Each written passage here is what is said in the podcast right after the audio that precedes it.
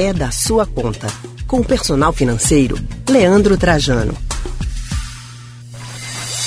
É da conta de todo mundo, viu? Porque 2021 está batendo a nossa porta e as previsões não são muito otimistas. A pandemia do novo coronavírus impactou e muito a economia do Brasil e do mundo. Especialistas apontam que o próximo ano será ainda mais difícil para a economia. Imagina só, viu? Segundo eles, a crise será longa. Agora, como se preparar para a incerteza de uma recessão? É sobre esse assunto que a gente conversa agora com o personal financeiro Leandro Tarajano. Leandro, boa tarde, seja bem-vindo.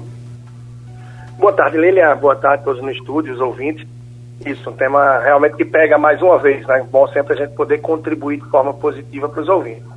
É, Leandro, quando a gente pensa, né, que o negócio vai ficar um pouquinho melhor, aí vem essa, né? Não tá fácil para ninguém. O que, que a gente pode esperar de 2021 economicamente falando? É um ano ainda de muitas incertezas, né? Talvez eu siga com algo que eu falava em março, abril. A gente tem um inimigo invisível e um futuro imprevisível. Então, talvez isso não tenha mudado muito. A gente entender um pouco melhor como lidar com esse nosso, digamos que, inimigo, mas a gente ainda tem um futuro bastante imprevisível. Uma vez que, devido a várias razões, né? daqui para que se tenha vacina, para que a economia se libere, que a gente tenha um livre trânsito efetivamente, tudo funcionando de uma forma mais estável, ainda deve levar um tempo. E isso impacta diretamente, como é conhecimento de todos, na nossa economia. Então, 2021, certamente um ano ainda de turbulências e, ao mesmo tempo, de tentar um reequilíbrio, tentar buscar o máximo de estabilidade na economia para que as empresas, as pessoas possam se reorganizar, juntar aí os cacos de tantos que caíram bastante, caíram feio com tudo isso que aconteceu, que vem acontecendo com a gente. Agora, Leandro, como é que a gente pode se preparar para tanta incerteza, hein? Quais são as atitudes que a gente pode tomar para aliviar esse fardo, para dar uma segurada no bolso, para falar, opa, a gente vai passar de uma forma é, menos pior, se é que a gente pode falar desse jeito? É, é desafiador para muita gente, eu diria que para boa parte da população é sim desafiador. E aí eu posso até falar por dois pontos. Um é pela falta de, de educação financeira mesmo, né? ou seja, de bons hábitos financeiros que levem as pessoas a ter um pouco mais de equilíbrio e tranquilidade no dia a dia. Isso nas escolhas, na forma de se organizar. Então, esse é um ponto. E o outro ponto é devido a esse clima de incerteza que a gente vive. Então, isso afeta o psicológico, isso afeta o comportamento, afeta o dia a dia das pessoas. Então, diante disso, é essencial que a gente tente uma vida daquilo que se chama de austeridade. Né? A gente tentar conter determinadas despesas, priorizar fortemente aquilo que é necessário, aquilo que é básico, procurando manter uma reserva, manter uma gordura financeira para eventualidades que sim podem acontecer. Talvez não venha com a mesma força que a gente teve no começo do corona, mas diante de tudo que está acontecendo, os números subindo, a gente não tem muita certeza, muita segurança de como tudo vai ficar nos próximos meses, nas próximas semanas. Então, cautela é essencial, pé no e cabeça muito fria em relação às despesas de fim de ano. É muito tentador as promoções uhum. que a uhum. gente tem, Black Friday, semanas de promoções, a época de confraternização de fim de ano, mas logo vem o começo do ano com muitas demandas financeiras, a gente não sabe como é que vai estar nível de emprego, demanda em comércio, serviços, então muita cautela é essencial. Até porque o 13 terceiro acabou de sair, né? A primeira parcela, vem uma outra parcela. Ô, Leandro, para quem não tem o costume de usar uma planilha, esse seria o momento ideal para começar a se organizar financeiramente?